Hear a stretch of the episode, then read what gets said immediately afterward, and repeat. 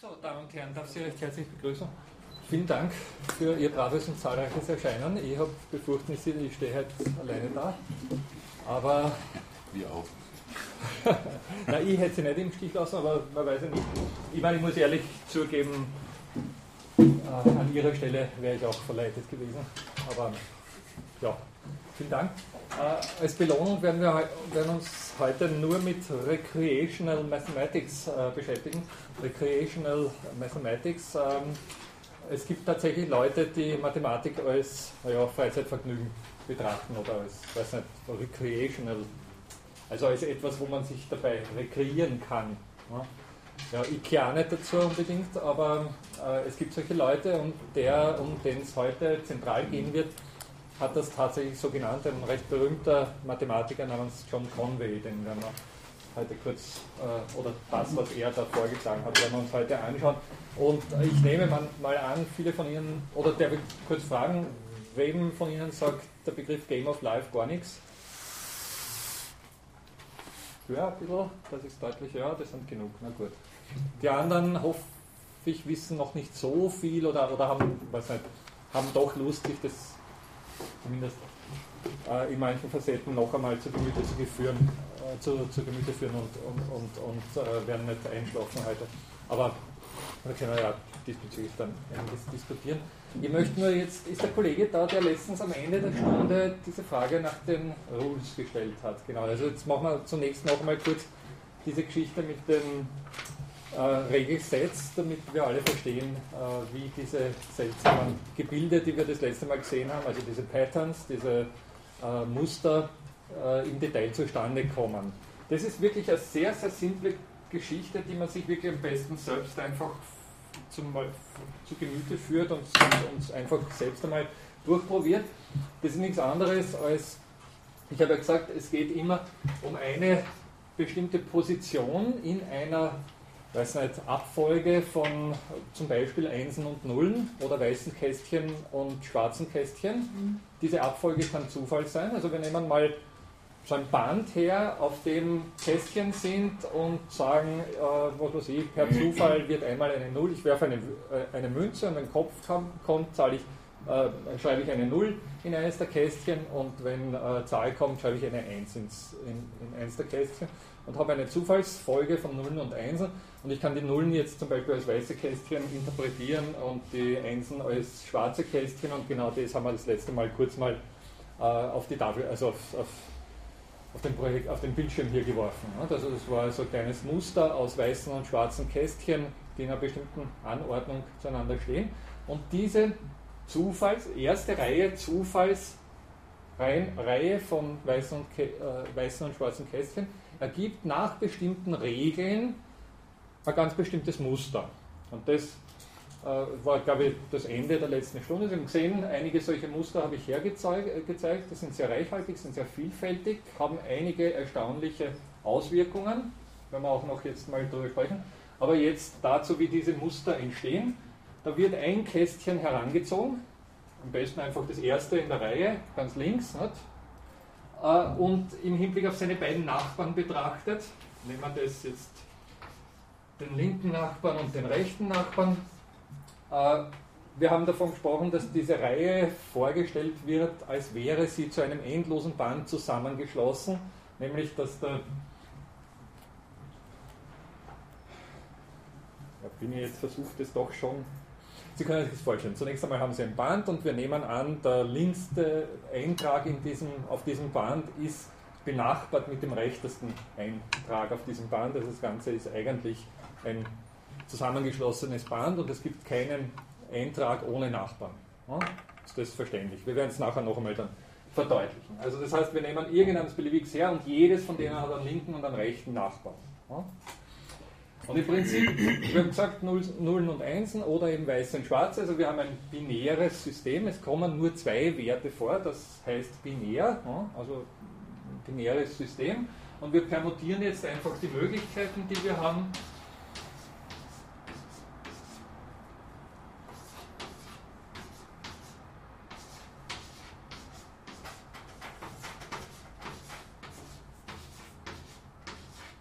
Okay, wenn ich das so anschreibe, dürfte klar sein, dass ich Also wir haben drei Werte und zwei Möglichkeiten, die diese Werte annehmen können. Wie berechnet sich die Anzahl der möglichen Permutationen? Ja? 2 hoch 3. 2 hoch 3, ganz genau. Also 2 hoch 3 sind 8. Wir haben 8 solche äh, Möglichkeiten der Nachbarschaften. Also es, sozusagen die, die mittlere Reihe ist betrachtet, ist diejenige, die äh, essentiell ist. Und die Regel lautet jetzt, wenn diese Zahl hier eine 0 ist und links eine 0 hat und rechts eine 0 hat, ja, dann passiert im nächsten Zeitschritt etwas Bestimmtes. Ja. Ich zeichne es, äh, ich schreibe es kurz an und wir, ich schaue, ja, ich weiß es auswendig, ich hoffe. Ähm, oder doch nicht, ich schaue zur Vorsicht nach. Ups.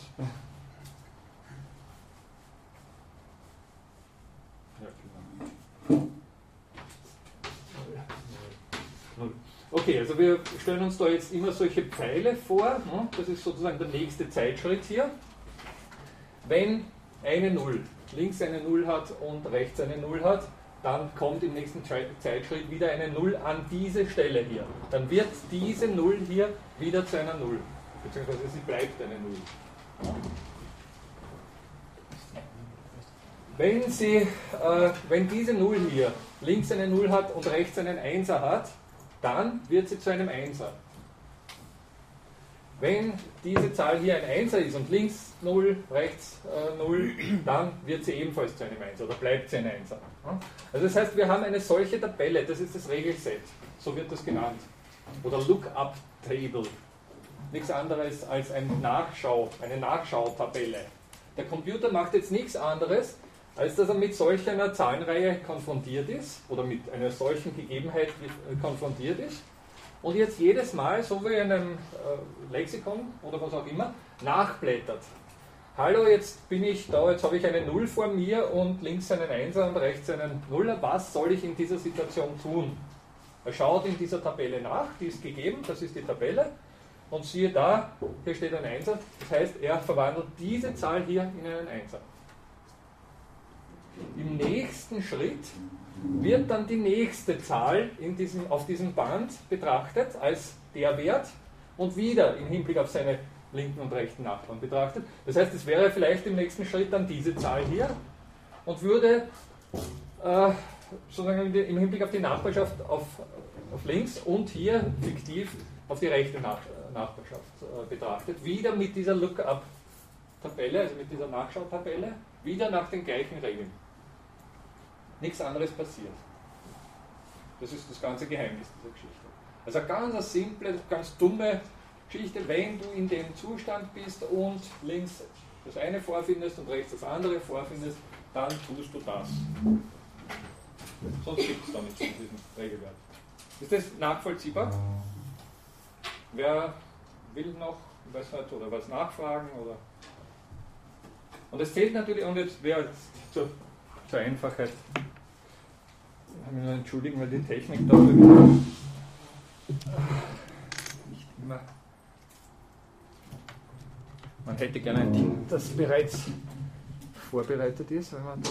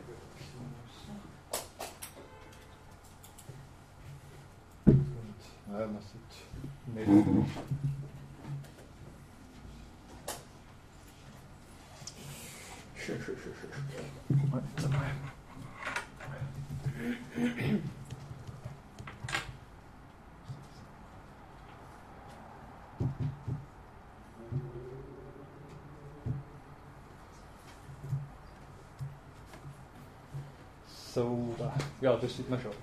naja, da haben wir jetzt so ein Lookup-Table, da haben wir das entsprechende Muster dazu. Das wäre die, wie ich es vorher angeschrieben habe, die Regel 22, so wird die genannt. Und das ist das entsprechende Muster, das wir das letzte Mal gesehen haben. Wie gesagt, es wird hier die erste Reihe, dieser, das vergessen Sie zunächst, hier die erste Reihe wird ein, eine Zufallsabfolge von weißen und schwarzen Kästchen generiert, beziehungsweise von Nullen und Einsen generiert. Und diese erste Reihe wird dann im Hinblick auf diese Tabelle betrachtet und ergibt hier die zweite Reihe. Also wir haben hier, was weiß ich, nehmen wir das zweite Kästchen, ist ein schwarzes, hat links und rechts zwei schwarze. Wir schauen nach, aha, das ist offensichtlich diese Zeile, sollte im nächsten Schritt weiß sein, ja, ist richtig, ist im nächsten Schritt weiß.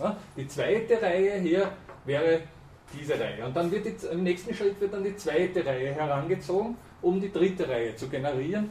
Und die dritte wird herangezogen. Also eine rekursive Funktion, wie wir, wie wir auch schon äh, gesagt haben, das wird sozusagen immer ein Ergebnis generiert und dann dieses Regelset neuerlich auf dieses Ergebnis angewandt. Das ist die ganze Hexerei.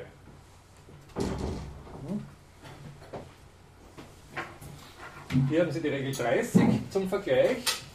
Ergibt also, die würde hier, ja, okay, warum heißen diese Regeln jetzt zum Beispiel 22 und 30? Ganz einfach, ja, wissen Sie die Binärzahlen da, die da stehen, das 0, 1, 1, 0, 1, Diese hier? 0, 0, von oben nach unten gelesen, ergeben als Dezimalzahl 22, weil die Genau. erste 0 ist 2 hoch 0 ist 1, die zweite ist 2 hoch 1 ist 2, plus die dritte darunter 2 hoch 2 ist 4, ist 6, 2 hoch 3 ist 0, äh, ist 8, ist aber 0, und Mhm. die letzte ist 2 hoch 4 ist 16, 16 und 4 und 2 und 22. Ganz richtig.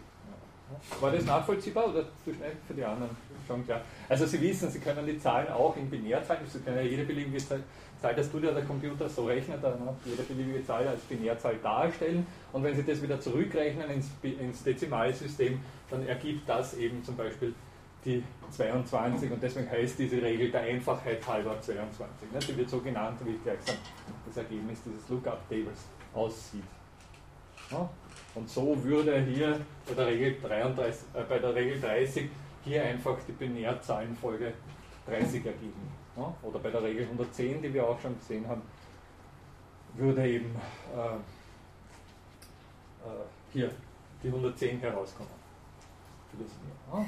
Wir haben acht mögliche Folgen. Wie viel, bei, vorher haben wir die Formel schon gehabt, bei zwei äh, möglichen Zuständen, wie viele unterschiedliche solche Folgen können wir haben. Das gleiche wie, wie hier, bei drei Möglichkeiten mit zwei Zuständen. Jetzt haben wir 2 hoch 3 gehabt. Hier haben wir acht Möglichkeiten mit zwei Zuständen, sind 2 hoch 8, sind 256 Möglichkeiten. Es gibt 256 solche Regeln und man nennt das, oder der Stephen Wolfram hat das die basalen oder die, die einfachsten zellularen Automaten genannt. Das ist sozusagen das kleine Einmaleins dieser ganzen Theorie diese Geschichte. 256 zellulare Automaten, unterschiedliche Regelsets, die solche Muster generieren. Okay. Nochmal zur Erinnerung, bevor ich Ihnen dann nochmal das, das Ding zeige. Zur Erinnerung, die spannende, also das, was, was wir bis jetzt betrachtet haben, ist wenig aufregend. Nicht? Mein Gott, da tut der Computer irgendwas. Oder man kann das, muss man dazu sagen, also die ersten solchen äh, Spielereien sind natürlich gar nicht mit dem Computer versucht worden, sondern einfach auf, auf einem Blatt Papier. Ne? Man kann sich vorstellen, wenn Sie so ein weiß nicht, äh, kariertes Pa- Papier hernehmen und gerade nichts zu tun haben, könnten Sie unter Umständen, deswegen auch Recreational Mathematics, Sie könnten auf die Idee kommen, da jetzt irgendwelche, ein bisschen autistisch vielleicht, irgendwelche Kasseln anzumalen und dann Regeln aufzustellen, nach, diesen, nach denen sich diese Kästchen in ihrem Zustand verändern. Also ein gefülltes Kästchen wird ein leeres Kästchen und ein leeres Kästchen wird ein gefülltes Kästchen. Ja, und dann schaut man, welche, welche dieser Regeln interessante Muster ergeben. Ja? Und jetzt sind wir bei der schönen Frage, was ist ein interessantes Muster? Ich glaube, ich habe das da in einem Skript. Ja, übrigens, wenn Sie, wenn Sie das wollen, also das ist jetzt zwar für eine andere Lehrveranstaltung, aber das ist ein Skriptum, das ich für diese Lehrveranstaltung im, im, im Netz stehen habe auf meiner Homepage. Also wenn Sie das runterladen wollen, sind Sie herzlich äh, eingeladen. Äh, Das erklärt jetzt vieles, was wir hier nicht durchnehmen und es wird vieles nicht erklären, was wir hier durchnehmen, aber es ist vielleicht für solche Sachen dann doch unter Umständen auch ganz sinnvoll. Ähm, vielleicht kurz nur das Bild hier. Dann wir mal ein bisschen runterscrollen. Das wäre jetzt ein Muster, das mit der Regel 4 nach dem gleichen Prinzip von vorher erzeugt wurde. Das ist die schon bekannte Regel 22. Es ist nur ein bisschen, sozusagen, hier die Ausgangskette ist ein bisschen länger. Also ich kann ja beliebig lange äh, Zufallsketten generieren. Das ist sozusagen ein kleiner Unterschied, der allerdings jetzt vom Muster her, wenn Sie das vergleichen, nicht so viel ausmacht. Und das hier ist aber eine Zufallsfolge. Also da ist keine Regel dahinter. Da habe ich dem Computer einfach gesagt, jetzt du ein, einfach mal Münzen werfen und mach schwarze und weiße Pünktchen, je nach Münzwurf. Da ist keine Regel dahinter. Ja? Große Frage, was erscheint Ihnen am interessantesten von diesen drei Mustern? Bitte? Das mittlere. Ja, wahrscheinlich. Nicht? Also man, man muss schon irgendwie also von den drei Mustern muss man schon irgendwie seltsam drauf sein, dass man sagt, ah, boah. Und bei dem, naja, kann man sich noch irgendwelche Gedanken machen, wenn das ein Barcode wäre, könnte da irgendein Produkt verklausuliert sein dahinter. Aber es sei jetzt nicht wirklich sehr aussagekräftig. Also sozusagen vom, vom, auch fürs ästhetische Empfinden oder so denkt man sich, naja, irgendwas ist da, weil die sind alle nicht gleich groß und da ist keine Periodizität drinnen, die tauchen auf, verschwinden wieder. Also irgendwas ist da seltsam bei diesem Muster hier. Ne? Hier, äh, also voraussagbar, gehen diese Striche in alle. Sie, denken Sie dran, ne? das sind Zeitschritte. Also von oben nach unten wird dieses Muster generiert. Ja? Hier könnte man sich, also sozusagen hier denke ich mal, na gut, das weiß ich, wie das weitergeht. Ja? Das wird ziemlich genau so weitergehen. Ja? Eher uninteressant. Hier denkt man sich ja, naja, was soll jetzt noch kommen? Ne? Die Striche werden bis in alle Ewigkeit, solange ich, solange ich den Computer bitte, das auszurechnen, werden diese Striche weitergeführt werden. Ne? Hier ist es dann unter Umständen, ich meine, sieht man auch, okay, viel mehr als Dreiecke kommt da nicht, aber die sind unterschiedlich groß und es ist nicht so leicht vorhersagbar, wann kommt wieder so ein großes und wann kommt dann vielleicht so ein, kleineres und so. Das ist ganz allgemein äh, auch jetzt, wenn Sie im Hinblick auf Ihr eigenes ästhetisches Empfinden mal nachfühlen, ein Um und Auf unserer weiß nicht, Weltsicht, wenn Sie so wollen, äh, dass wir einerseits nicht völlig beliebig äh, sozusagen vor unserer Zukunft stehen wollen. Andererseits, wenn es zu vorhersagbar ist, ist es auch Fahrt. Irgendwas dazwischen, was einen Reiz ausmacht, den man nicht so wirklich jetzt kalkulieren kann. Ich meine, weiß nicht, denken Sie an so große Dinge wie die Liebe. Ne? Also sagt man ja, in dem Moment, wo man heiratet, wird es zur Routine und dann ist es vorhersagbar. Nicht? Weiß man jetzt, wie der Partner tickt und was kommen wird und was wann kommen wird und das Ganze, wow, nach 25 Jahren. Ne? Ja, hat auch seine schönen Seiten, kann man darüber diskutieren, aber im Großen und Ganzen ist es prickelnd dann, wenn man noch nicht genau weiß, wie der Partner tickt. Ne? Auf der anderen Seite, wenn der Partner unvorhersagbar, also völlig unvorhersagbar tickt, aber ist auch nicht so sonderlich reizvoll. Ne? Also wenn man sich nicht darauf verlassen kann, dass der zumindest, ich weiß nicht, ja, der eigene Partner und nur der eigene Partner bleibt. Ne? Oder ähnliches. Dann ist es so, wenn der random Behavior an den Tag legt, ist es auch nicht so richtig fein. Also das, das so das Um und Auf. Offensichtlich reizen uns Dinge, die irgendwo dazwischen, zwischen und das ist das Entscheidende hier, Or between Order and Randomness. Ja. Ein Bohr ist ein Wildschwein, das wissen Sie auf Englisch. Ja. Also es handelt sich um Wildschweine, die wir ästhetisch reizvoll finden in dem Zusammenhang. Nur als Merkhilfe. Ne? Between Order and Randomness. Ja. Sozusagen das Entscheidende dieser Sache. Werden wir noch äh, des Öfteren darauf zu sprechen kommen. Es gibt auch den schönen Ausdruck in dem Zusammenhang between Order and Chaos also zwischen Ordnung und Chaos. Allerdings, ich glaube, wir haben das auch kurz schon mal angesprochen, ist zwischen Chaos und Randomness oder zwischen Zufall und Chaos oder zwischen Chaos und Zufall ein Unterschied. Was wäre dieser Unterschied? Weiß da jemand schon mehr? Was? Chaos kann eine höhere Ordnung sein, oder? Ja. Und Randomness sagt ja. Also unter Chaos wird insbesondere in dem Zusammenhang stets deterministisches Chaos verstanden. Wir werden auf den Begriff noch zu sprechen kommen, aber ich glaube, wir haben ihn auch in den letzten Lehrveranstaltungen im folgenden Semester ausführlich besprochen. Also einige von euch sollten bereits eine Ahnung von deterministischem Chaos haben. Es gibt tatsächlich völlig determinierte Zustände, die so etwas wie ja, Unvorhersagbarkeit generieren.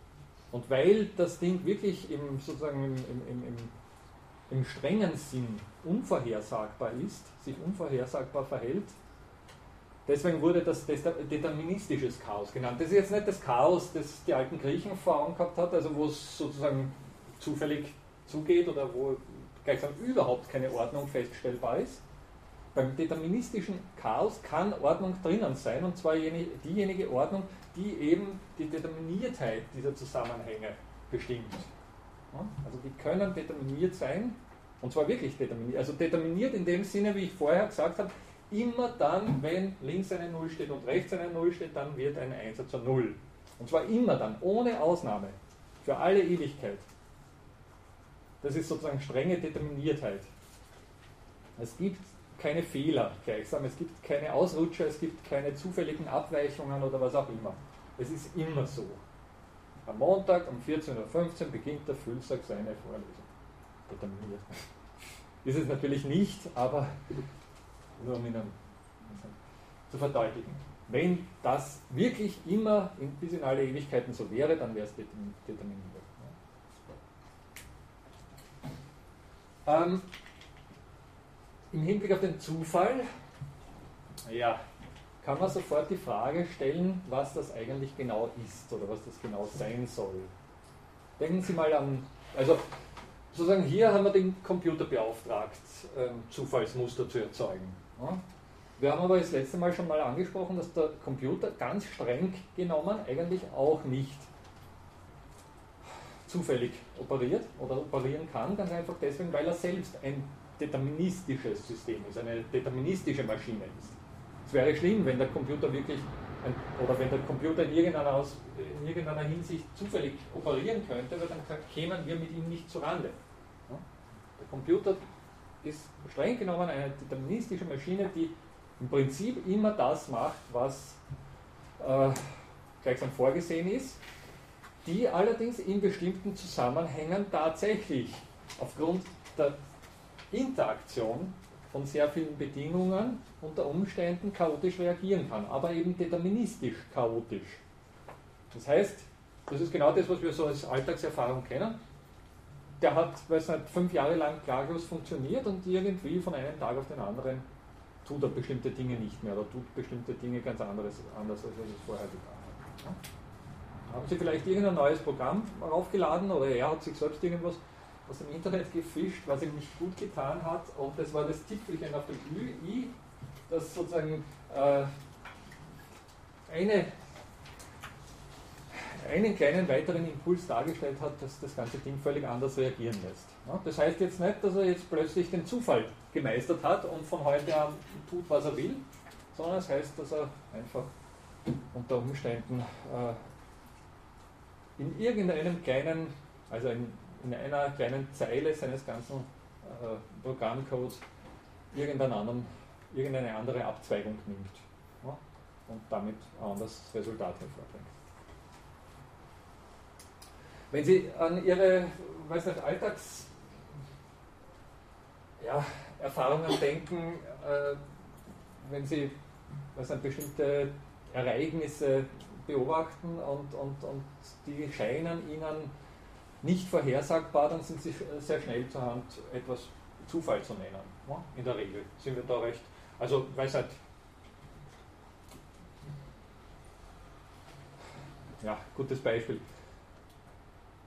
Sie kennen diese berühmte Geschichte mit diesem Dämon, der, wenn er alle Positionen der Atome in der Welt kennen würde und alle Geschwindigkeiten, die diese äh, Atome zu einer bestimmten Zeit hätte, könnte er im Prinzip alles vorhersagen, dann könnte er auch den Münzwurf vorhersagen. Also Münzwurf ist etwas, was doch in der Regel als Symbol für, für Zufälligkeit betrachtet wird oder ein Würfelwurf mit einem fairen Würfel oder einer fairen Münze, je nachdem. Ähm, das sind Dinge, die von so vielen kleinen Faktoren abhängen. Da kann jetzt ein kleiner Windstoß im Spiel sein, da kann die Hand ein klein wenig anders gehalten werden, wenn Sie die Münze, snippen oder, die, oder den Würfel fallen lassen und vieles mehr, dass da eben sehr schnell, ähm, sehr schnell äh, Unvorhersagbarkeit ins, ins, Spiel kommt. Aber man könnte natürlich dann trotzdem sich ausdenken, dass man irgendwo eine Versuchsanordnung generiert, die aus einer bestimmten Höhe,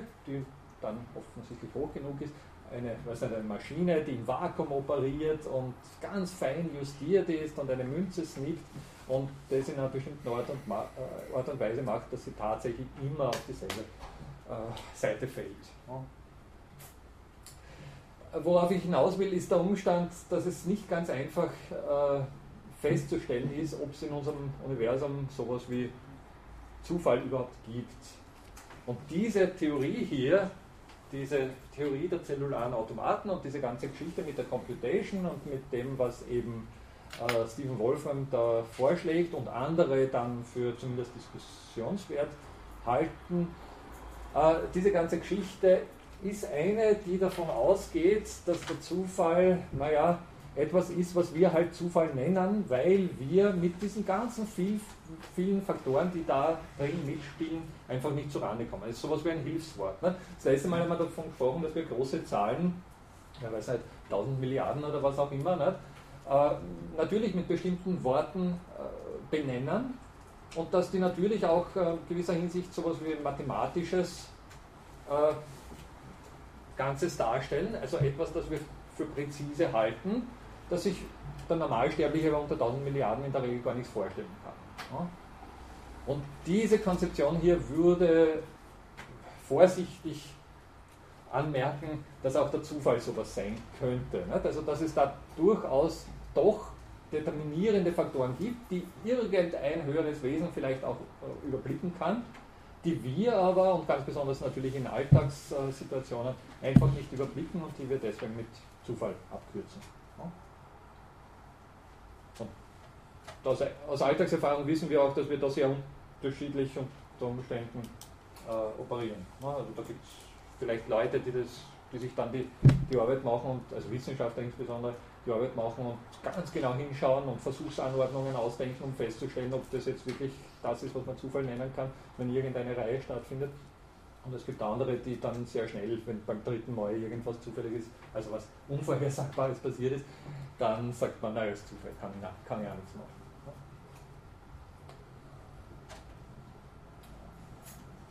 weiß nicht, gibt es da Diskussionsbedarf im Hinblick auf den Zufall? Ich wollte sagen, man kann glaube ich unterscheiden beim Zufall zwischen, zwischen relativen Zufall und absoluten Zufall. Auch das. Relative ja.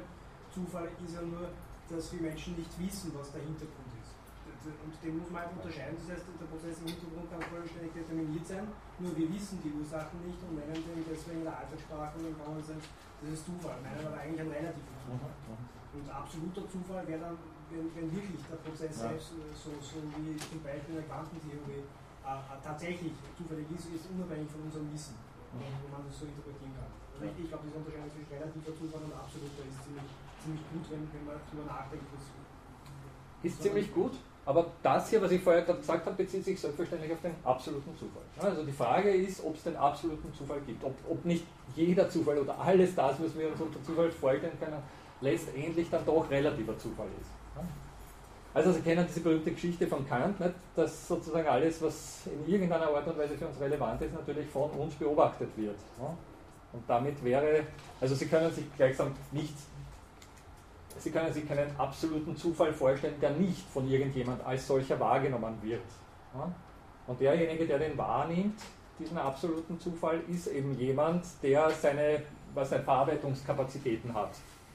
Das kann jetzt ein, weiß nicht, äh, Mathematiker sein, der noch dazu einen großen Computer als Hilfspaket dahinter hat und als, als Werkzeug zur Hand hat und äh, jetzt versucht ganz genau festzustellen, bis in die, weiß nicht, hundertste äh, Stelle oder tausendste Stelle, ob das jetzt eine äh, Zufallskette ist oder nicht. Ja? Oder es kann irgendein Alltagsmensch sein, der sagt, na gut, bei zehn Stellen ist mir eigentlich dann wurscht, nicht? ob das jetzt Zufall ist oder nicht. Ich sage dann einfach Zufall dazu. Also ist ein bisschen ein erkenntnistheoretisches Problem dahinter bei dieser Geschichte. Sowas wie absoluten Zufall. Diese Konzeption geht von einem, und das ist sozusagen das Provokante dabei, ne? denken Sie mal an diese berühmte Geschichte, die in der Philosophie so viel Diskussion herausfordert. Ne? Die geht von einem determinierten Weltbild aus. Ne? Computation, beziehungsweise die Annahme, dass man alles berechnen kann, geht selbstverständlich einem determinierten Weltbild aus. Physikalismus, Reduktionismus wird das genannt.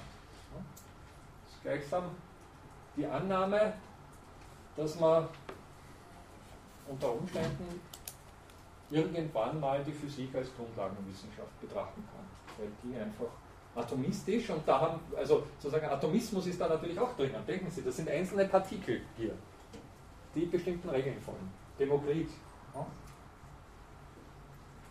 Also die gleichsam dann doch so etwas wie zumindest fiktiv, sowas wie kleinste Einheiten äh, vorschlägt und schaut, was von diesen kleinsten Einheiten aus möglich ist.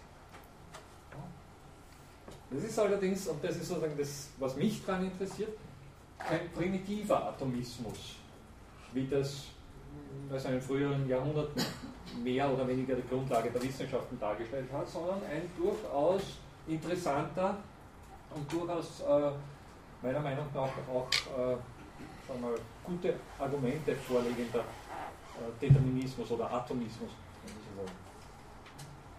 Die haben ganz, ganz spannende, sozusagen das, das augenscheinlichste und angewandteste Argument dieser ganzen Geschichte ist der Computer selbst. Die zeigen gleichsam, oder die Entwicklung der Computer zeigt fast täglich vor, was noch alles geht. Was wir vor wenigen Jahren nicht für möglich glauben. Ich weiß nicht, haben Sie schon wieder Frage, ob Sie den Standard gelesen haben, haben Sie die, die, die äh, Rezension äh, über das Siri gelesen, die da im Standard war? Ich war nur das kurz überflogen. Siri ist das neue Sprachprogramm vom, vom äh, iPhone 4. Hat es jemand schon? Hat auch noch niemand irgendwie Erfahrung sammeln können oder so? Das ist sozusagen ein, ein, ein, eine Möglichkeit, oder ein Versuch, diese Dinge wirklich zum Sprechen zu bringen. Und zwar nicht nur, dass sie von sich aus zum Beispiel einen Weg ansagen, sondern dass sie da wirklich auch sowas wie Google Search oder sowas durchführen können. Nicht? Also, dass sie dem Fragen stellen können und der äh, ackert da eine, eine äh, Datenbank durch, die, also, ich weiß nicht, Google äh, Datenbank oder was auch immer, ne? Und liefert dann wirklich Antworten, die alltagstauglich sind. Angeblich, also nach dem Standard, nach der Standardrezension würde er zum Beispiel, äh, wenn Sie den fragen, heiratest du mich, äh, würde er zum Beispiel sagen, wir kennen uns gar nicht oder, oder viel zu wenig ne? und, und, solche Sachen. Also der, der ist sozusagen auch, das ist natürlich jetzt eine einzige Antwort, aber der sozusagen nicht nur gleichsam Void liefert, wenn irgendwelche Fragen gestellt werden, die jetzt für einen Computer eigentlich unsinnig sind, ne? Sondern der selbst dann noch irgendeinen Output zurückgibt, ne? der ihn Menschen ähnlich macht. Und das ist sozusagen das Um und Auf dieser Geschichte. Ne? diese. Bitte? Also diese, diese, dieser Versuch, so etwas wie ja, Emotions reinzubringen oder, oder halt Menschlichkeit reinzubringen und dann damit die Dinge dann auch akzeptabel für den Gebrauch im Alltag zu machen. Also die, die, die Navis im, im Auto ne, mit der freundlichen Stimme oder mit besonderen, weiß nicht, kann man ja verschiedene Stimmen einstellen und, und ähnliches nicht? oder runterladen aus dem Internet. Gehört, es gibt einen George Clooney äh, als, als, Navigator für die Damen und Herren, falls das irgendwie attraktiv sein sollte. Und ähnliches. Äh, also die, die können, und das ist so der, Punkt dabei, die, die, können täglich wieder irgendwelche Dinge, die uns erstaunen. Ja? Wenn Sie daran denken, weiß nicht, äh, Deep Blue, dieser Schachcomputer, vielleicht zuvor. Sie können sich erinnern, nicht? also ich glaube 2000 wann war es, 2002 oder 2001 äh, hat äh, der erste Schachcomputer eben einen menschlichen Schachspieler äh, geschlagen und das wurde bis dahin für unmöglich gehalten. Vielleicht nur im, Hinblick auf sozusagen, was dabei am, am, am, Spiel steht, fällt mir dieses schöne Beispiel ein. Äh, gegangen? Sie kennen diese berühmte Geschichte, nicht? der Schar von Persien, war der Schar von Persien, der so begeistert war vom Schachspiel, dass er dem Erfinder gleichsam äh, einen Wunsch erfüllen wollte und der gesagt hat, er ist ganz bescheiden, Er will im Prinzip für das erste Feld des Schachbretts ein Getreidekorn und auf jedem folgenden der 64 oder der folgenden 63 Felder dann jeweils die doppelte Menge des vorhergehenden. Also der hat gesagt, ja, erfülle ich sofort, das ist überhaupt kein Problem. Ne? Und da äh, gibt es irgendwie Berechnung, dass so im 64.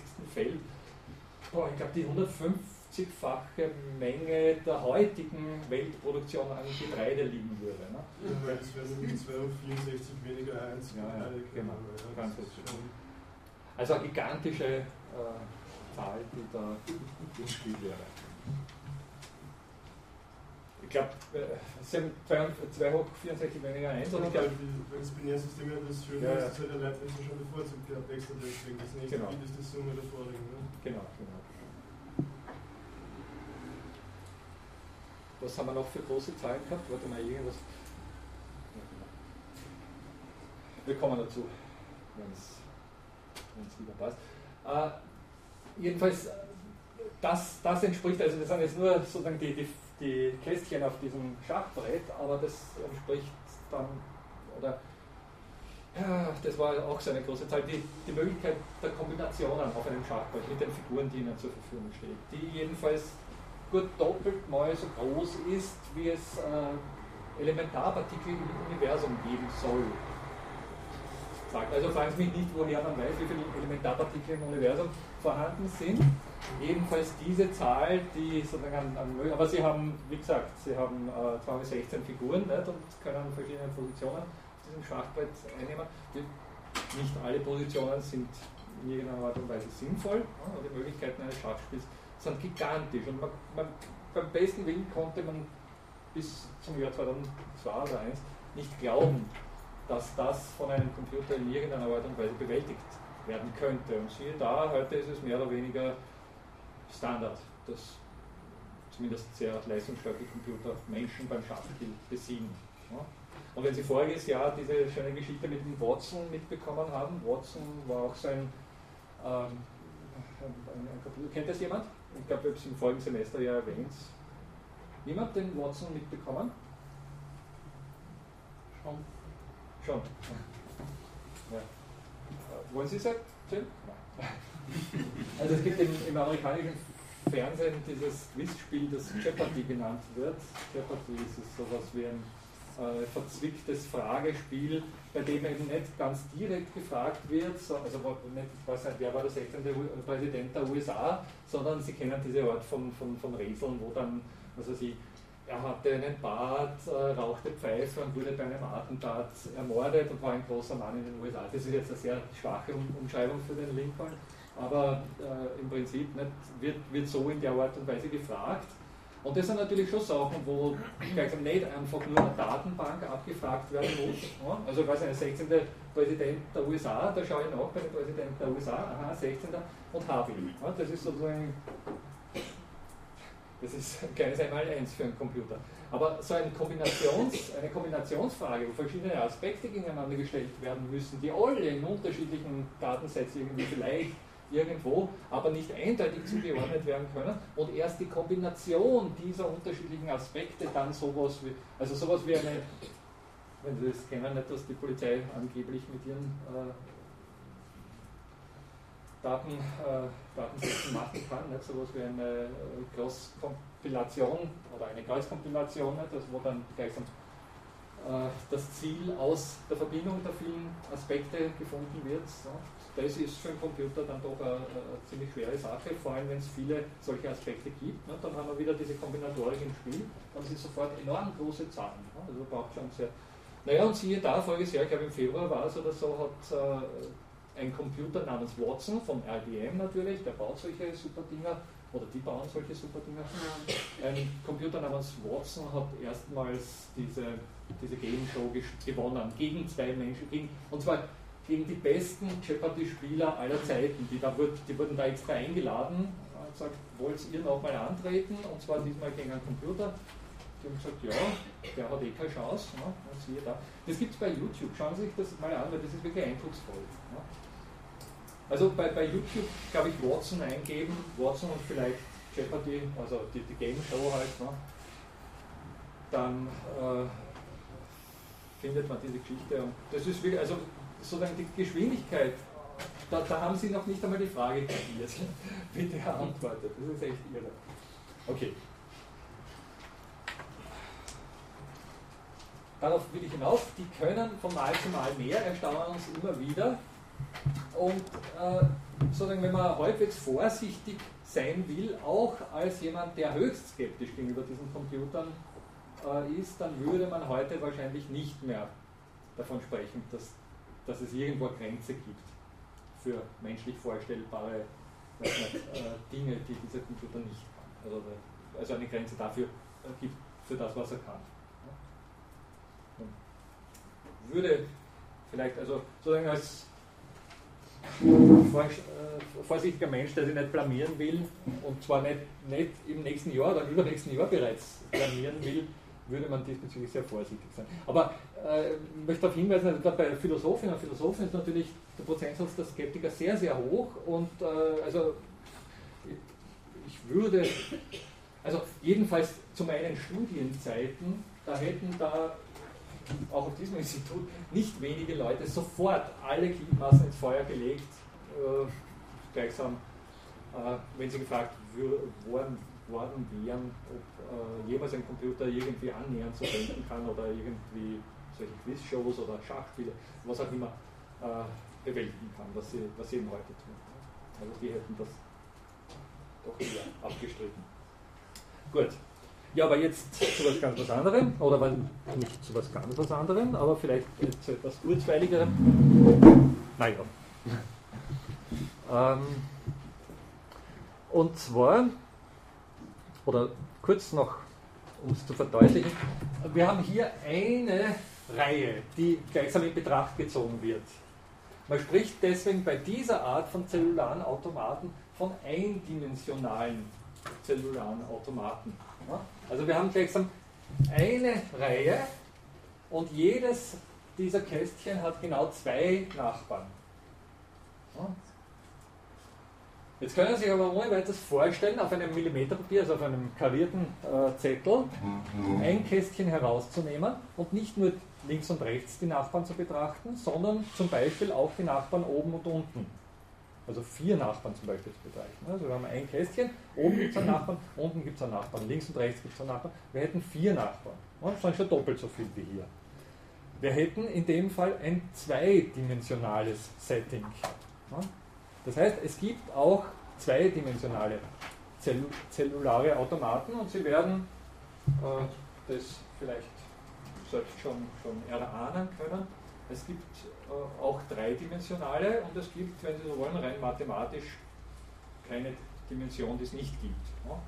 Also können, wenn Sie so wollen, auch zigdimensionale zellulare Automaten konstruieren. Es geht da im Prinzip einfach nur um Regelsets. Also können für jede Dimension natürlich Regelsets definieren. Wenn das der Fall ist und du von dem und dem und dem und dem Nachbarn umgeben bist, dann verhältst du dich wie das und das. Das wird natürlich vom Mal zu Mal äh, komplizierter, ist klar. Wir betrachten es natürlich jetzt maximal bis zum dreidimensionalen Raum. Aber wenn Sie sich das mal vorzustellen versuchen, ich zeige Ihnen gleich ein zweidimensionales zellulares Automatum, wenn Sie mal das dreidimensionale vorzustellen versuchen, ja, dann könnte man schon irgendwie in die Nähe von so einer atomistischen Weltvorstellung kommen. Ja. Dann sind wir schon dort, wo gleichsam unsere Lebenswelt unter Umständen betroffen ist. Aber jetzt schauen wir sich ein berühmtes zweidimensionales an, dieses berühmte Game of Life, das eben dieser John Conway erdacht hat.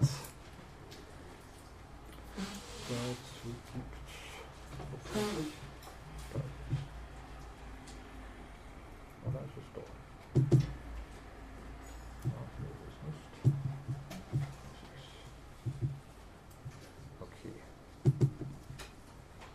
Diese Software hier ist for free, die können Sie sich im Internet herunterladen.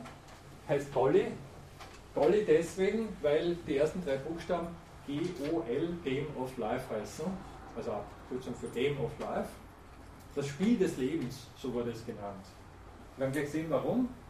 Und die haben einfach, die, die, die beiden Herren, die das programmiert haben, haben da einfach äh, das GOL als kleine Abkürzung für, für den Namen dieses Spiels erdacht. Sie sehen, es ist ein Millimeterpapier, es sind Kästchen. Ja, und hier werden nicht nur vier umgebende Zellen betrachtet, sondern es werden acht umgebende Zellen betrachtet. Also wenn Sie das hier, wo jetzt dieser Stift steht, das hier betrachten, 1, 2, 3, 4, 5, 6, 7, 8. Jedes Kästchen hat acht umgebende Zellen. Und im Prinzip funktioniert es genauso wie vorher. Es werden nicht nur der linke und der rechte Nachbar betrachtet, sondern es werden die umgebenden Nachbarn äh, betrachtet. Und dasjenige Kästchen, das jeweils gerade im Zentrum der Aufmerksamkeit steht, der Computer geht wieder von ganz oben bis ganz unten einfach die Kästchen durch. jedes einzelne Kästchen wird betrachtet und nach einem bestimmten Lookup-Table, also nach einem Regelset, bearbeitet. Im nächsten Zeitschritt folgt aus einem Kästchen, wenn es in einer bestimmten Art und Weise umgeben ist von anderen Kästchen, und zwar nur von diesen acht Kästchen. Alles, was weiter entfernt ist, spielt keine Rolle. Also dieses Kästchen hier ist nur im Hinblick auf diese acht Felder im Umfeld betrachtet. Alles, was hier stattfindet, hat für dieses Kästchen hier keine Relevanz. Ein Kästchen, das hier liegt, wird wieder auf seine acht Felder betrachtet. Das ist alles, was passiert. Und jetzt gibt es äh, sozusagen bei diesem, da, gibt's, da können Sie jetzt unterschiedlichste Regeln aufstellen, können wir genauso wie beim vorigen Beispiel, also auch da gibt es dann äh, hier haben wir wieder zwei Zustände. Äh, wir haben neun umgebende Felder, also im Prinzip können Sie wieder zwei hoch neun solche unterschiedlichen Konstellationen äh, herausfinden. Wenn Sie dazu noch sozusagen die Möglichkeiten, die Anzahl der Konstellationen betrachten, haben Sie zwei hoch, zwei hoch neun und das ist jetzt schon eine Zahl, die eben die Anzahl der äh, Partikel im Universum übertrifft. also da haben Sie dann sozusagen ein Möglichkeitsraum, der größer ist als das, was in der aktuellen Welt passiert. Einen Möglichkeitsraum. Es ist nicht gesagt, dass das jemals verwirklicht wird, was da möglich ist, aber es ist sozusagen rein mathematisch möglich. Äh, ich zeige es Ihnen ganz kurz im Hinblick auf eine, warte mal, genau, sehr berühmte Anfangskonstellation. Das ist das sogenannte F-Pentomino. Wie Sie sehen, hat, hat es fünf Felder, die in irgendeiner Art und Weise äh, anders sind als alles andere. Sie sind einfach weiß. Sie können sich wieder Einsen und Nullen vorstellen oder eben schwarze und weiße. Hier ist es umgekehrt. Hier sind diejenigen, die als inaktiv betrachtet werden, schwarz dargestellt und diejenigen, die als aktiv, äh, aktiv betrachtet werden, sind weiß dargestellt. Und die verändern sich jetzt nach einer bestimmten Regel oder nach zwei kleinen Regeln. Und diese zwei Regeln lauten ganz einfach, dass wenn eine irgendeine beliebige Zelle drei Nachbarn hat, die, äh, die weiß sind, also die aktiv sind, dann wird sie auch aktiv. Und wenn eine bestimmte Zelle weniger als zwei und mehr, oh, Entschuldige, genau, man muss bei diesen Dingen genau sein, es sind ja determinierte Systeme. Heißt, wenn eine bestimmte Zelle inaktiv und genau drei Nachbarn hat, die ihrerseits aktiv sind, dann wird diese Zelle ebenfalls aktiv. Und umgekehrt, wenn eine Zelle aktiv ist und weniger als zwei und mehr als drei Nachbarn hat, die, inaktiv, die aktiv sind, dann wird sie inaktiv. Also, wenn eine, wenn eine, Zelle schwarz ist und im Umfeld drei äh, weiße Zellen sind, die unmittelbar an sie angrenzen, also die eine von diesen acht Zellen sind, dann wird sie, wird sie ihrerseits weiß. Wenn eine, Zelle bereits, wenn eine Zelle bereits weiß ist und in ihrem Umfeld weniger als zwei weiße sind oder mehr als drei weiße sind, dann wird sie schwarz.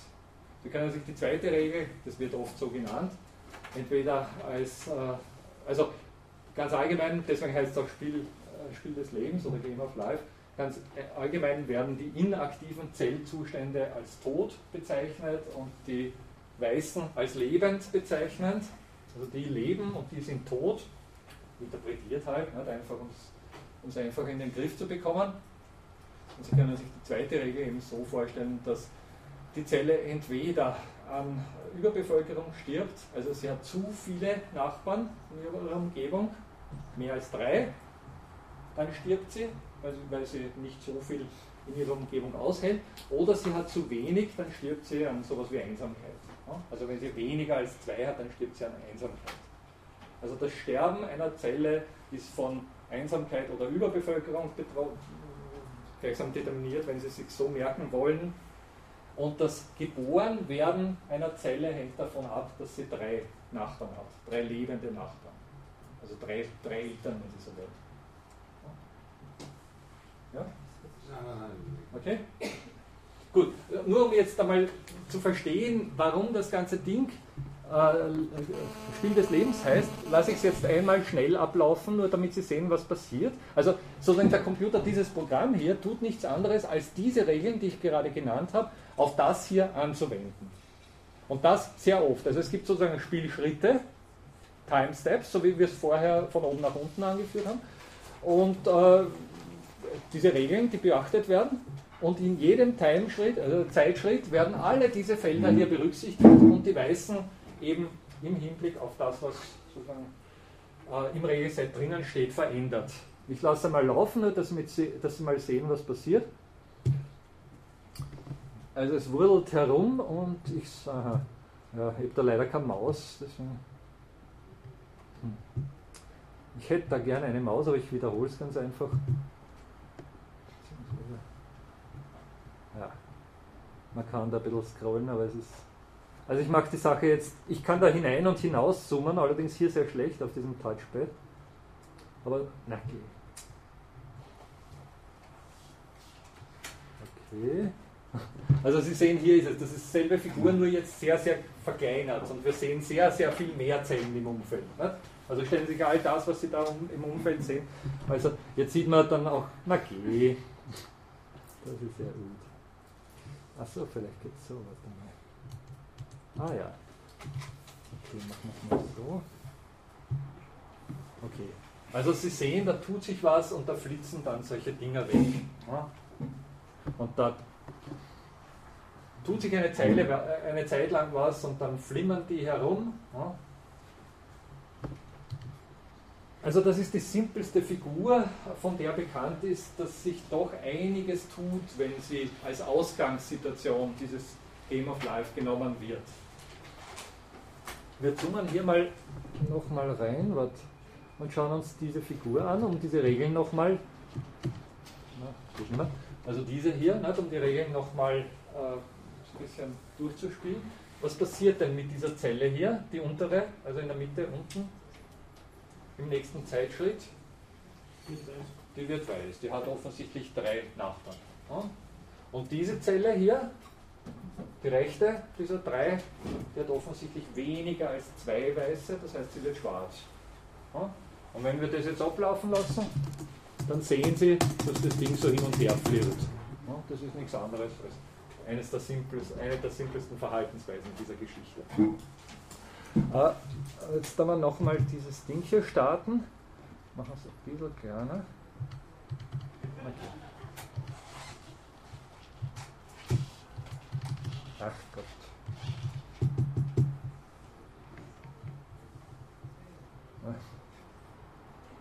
Okay. Und jetzt schauen wir mal. Also jetzt kann ich diese einzelnen Schritte einfach hier mit dieser Taste bedienen. Da läuft es nicht so schnell. Und Sie sehen, was sich tut. Also jedes Mal auf die Taste klopfen ist ein Zeitschritt. Und Sie sehen, da tut sich einiges. Schaut nicht so mit, also ja, relativ gesehen. Nicht? aber es ist doch irgendwie Dynamik drinnen. Okay, und jetzt betrachten Sie mal diese Figur hier, dieses, diese kleine Konstellation hier.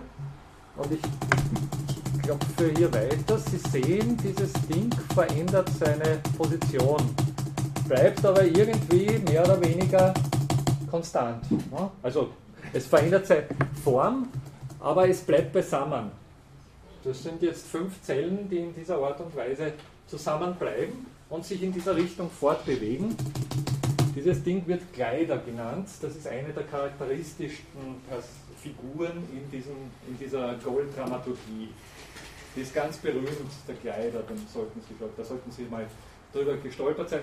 Das ist nämlich diejenige Figur, an der die ganzen, also sozusagen diejenigen Philosophinnen und Philosophen, die sich mit sowas überhaupt beschäftigen, muss man dazu sagen, äh, ihre ganzen Beispiele festmachen. Also wenn Sie mal Daniel Dennett zum Beispiel lesen sollten, äh, sehr empfehlenswert, einer der heute meiner Meinung nach eigentlich berühmtesten und auch maßgeblichsten Philosophen, obwohl das von Leuten, die, ich weiß nicht, Kant groß schreiben, nicht zugesehen wird, eh klar, aber das ist sozusagen ein zeitgenössischer Philosoph, der versucht am Stand der wissenschaftlichen Erkenntnisse zu forschen und Philosophie zu betreiben. Also der, nicht, der die Philosophie nicht nur als historische Disziplin betrachtet, sondern sozusagen wirklich diejenigen äh, Zusammenhänge in Betracht zu ziehen versucht, die aufgrund aktueller, zum Beispiel computertechnischer oder computertheoretischer Forschungen maßgeblich sind.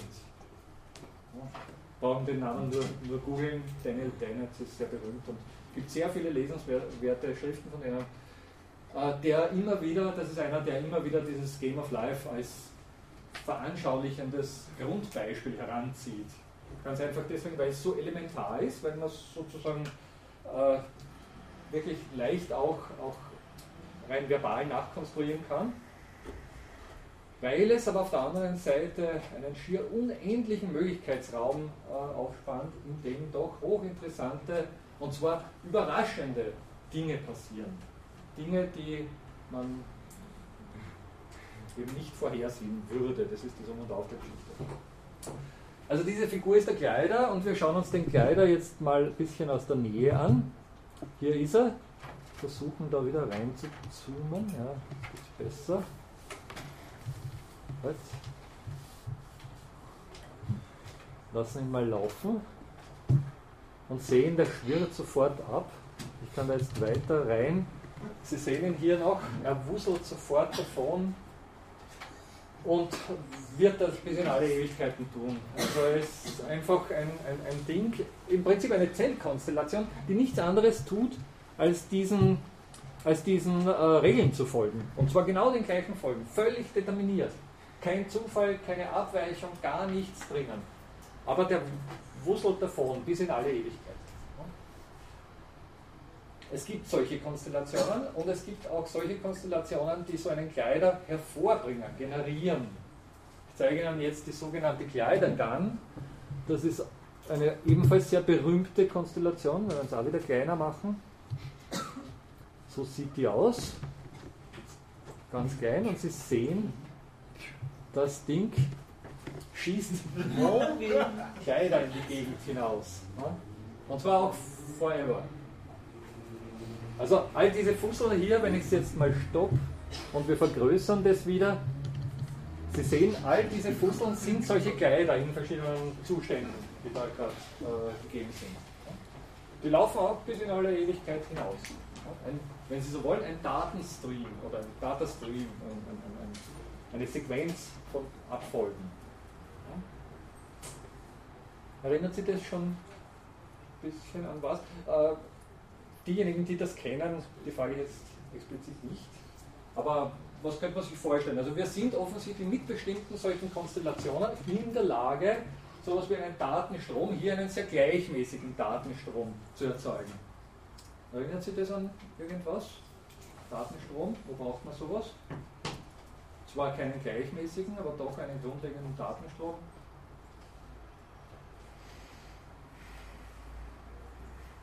Computation. Computation ist das Zauberwort dieser Lehreranstalt beim Berechnen. Also im Computer gibt es sowas wie Datenströme. Ja? Und wir wissen, im Computer haben sie im Prinzip eine Abfolge von äh, Strom fließt, Strom fließt nicht Zuständen. Ja? Also sowas wie Schalter ein, Schalter aus Zuständen. Das heißt, wir würden jetzt im Prinzip da nur etwas äh, dazu brauchen, was in bestimmten Abständen diesen Datenstrom unterbricht. Und wir haben bereits so etwas ähnliches wie äh, einen äh, Computer der, oder einen Datenstrom, der zumindest so etwas darstellt, wie zum Beispiel dieses unendliche Band auf der Turing-Maschine. Ja, also erinnern Sie, Turing-Maschine, ein Band, auf dem verschiedene Gegebenheiten vorhanden sind, Einsen und Nullen, die eben genau dadurch unterschieden sind, dass sie einmal eine 1 und einmal eine 0 sind. Nichts anderes hätte man hier, wenn man hier gewisse Unterbrechungen einfügt, das heißt, Sie haben unter Umständen bereits so etwas wie eine gewisse Sequenz. Also ich kann da jetzt auf die Schnelle natürlich keine, äh, keine großartige Turing-Maschine herzaubern, aber was ich andeuten wollte mit dieser Geschichte ist der Umstand, dass aus dieser simplen äh, aus diesem simplen Regelset tatsächlich so etwas wie eine Turing-Maschine gebaut wurde. Es gibt im Internet äh, ein, ein, eine Abbildung davon. Ich zeige Ihnen dann gleich komplexere äh, Konstellationen, um es glaubbar zu machen. Äh, dieses simple Regelwerk, das jetzt wirklich nur aus diesen neun Zellen, also nur diese neun Zellen umfasst und äh, zwei Regeln hat, ist in der Lage, tatsächlich sowas wie äh, Computer oder die Grundlage für Computer zu liefern. Das ist sozusagen die Hexerei bei der Geschichte. Sie wollten die ganze Zeit was sagen, oder? Na, ich wollte was fragen aus Interesse, wenn jetzt zum Beispiel das erste Pünktchen, das man hier oben sieht, ja. die Stelle vom zweiten Pünktchen ist, ist dann die Form vom ersten Pünktchen genau dieselbe wie vom zweiten. Merken Sie sich mal, wo sie ist. Es ist genau hier an dieser Grenze. Und wir lassen es mal runterlaufen. Yes. Oh, ist determiniert natürlich. Ist ja auch sozusagen, also wenn, wenn ich Merken Sie es jetzt? Okay. Und wir lassen es nochmal laufen.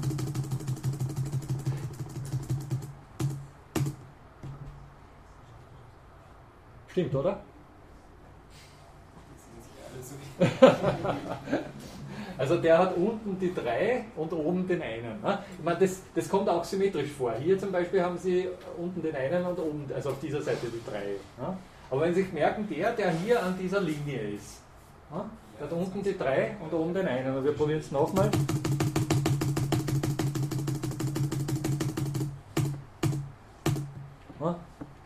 Jetzt. Ich meine, die entstammen natürlich alle derselben Konstellation, nämlich dieser, halt, dieser, diesem sogenannten, dieser sogenannten Kleidergang. So wird das genannt, also ein, ein, eine, ein Gewehr, das Kleider hinausschießt. Und da sie alle an derselben Stelle generieren, das, äh, schauen sie alle gleich aus oder sind an der gleichen Stelle äh, im gleichen Zustand was man sich immer vor Augen halten muss, nicht, wenn man das so verkleinert, nicht, na klar, da sieht man irgendwas hinausfusseln, dass das so ausschaut wie eben, weiß nicht, Identitäten. Ja. Aber man muss immer vor Augen halten, dass das nichts anderes als fünf Zellen sind in einer bestimmten Konstellation. Und diese zwei Regeln determinieren diese fünf Zellen in ihrem Verhalten ja.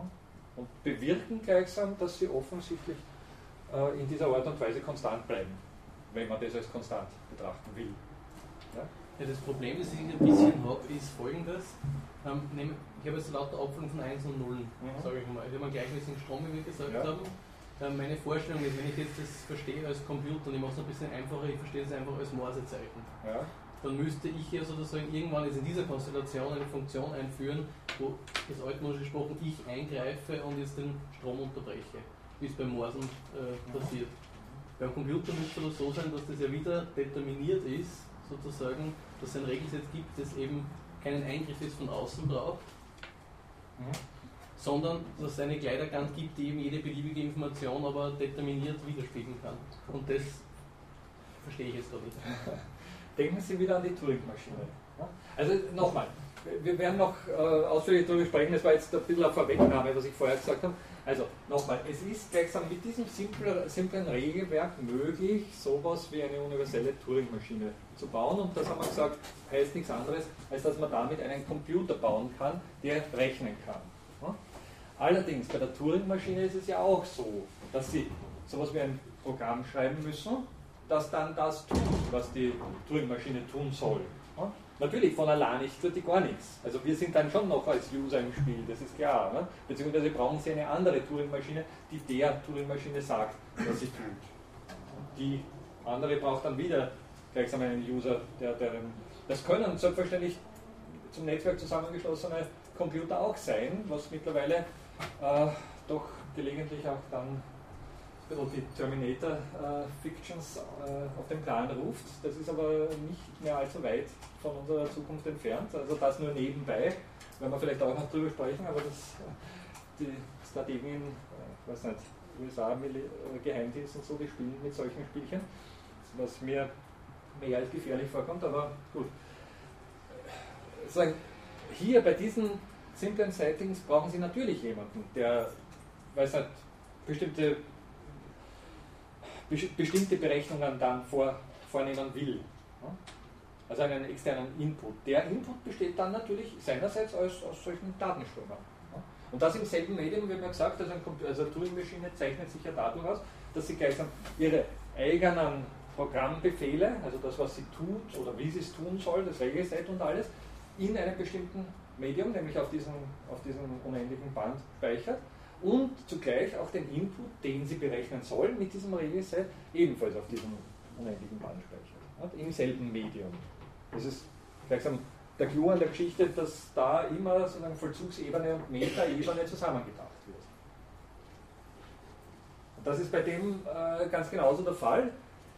Es wird nur natürlich sehr schnell sehr, sehr komplex, kompliziert. Ich zeige Ihnen jetzt einfach nur, damit Sie eine Vorstellung haben von diesen Dingen. Ich meine, bitte diese besprochene Turing-Maschine, ich habe einmal das Bild im, im Internet gesehen, das, das lässt sich dann also da erkennen Sie kaum was, weil es extrem klein zusammen komprimiert werden muss. Also Sie sehen auf, auf keinen Fall mehr, dass das einzelne Kästchen sind. Man sieht im Prinzip nur Konstellationen. Äh, Sie werden gleich sehen, auch das, ist, das wird natürlich enorm kompliziert und, und sozusagen das Interagieren mit einer solchen Maschine ist unendlich kompliziert. Ganz klar, es ist ja jetzt sozusagen kein Computer, der in dieser Art und Weise äh, gebaut wurde, sondern einer, der auf diesem Regelset äh, beruht.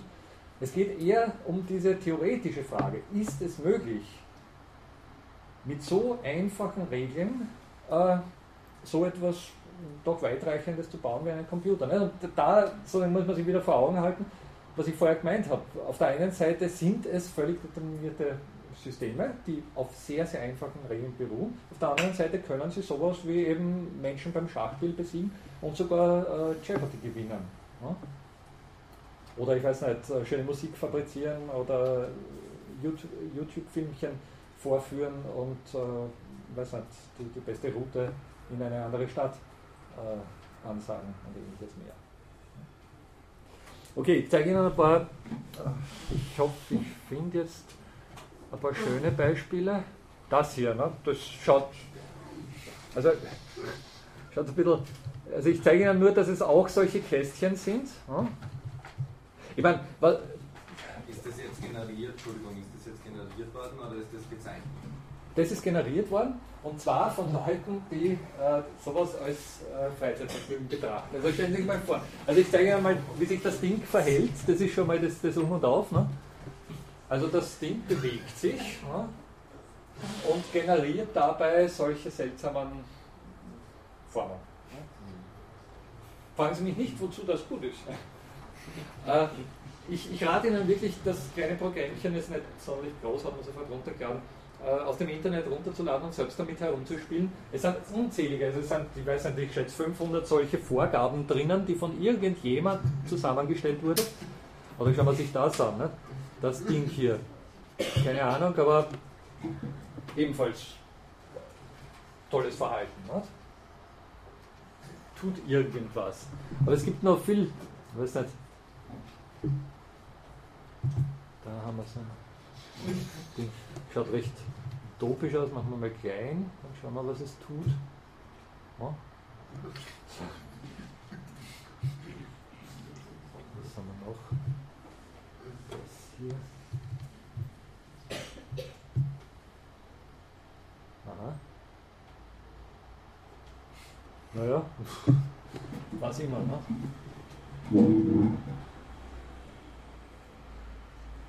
Also es gibt Leute, die äh, ja, versuchen, so interessante Konstellationen zu finden. Sie sehen hier, jede, jede dieser, jeder dieser Subordner hier, den ich aufmache, hat, irgend, hat eine Anzahl von sagen, aha, hier gibt es sogar färbige.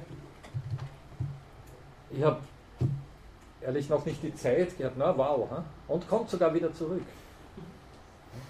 ehrlich noch nicht die Zeit gehabt, mir das alles anzuschauen. Es ist wirklich allerhand, was sozusagen Leute in ihrer Freizeit was leisten.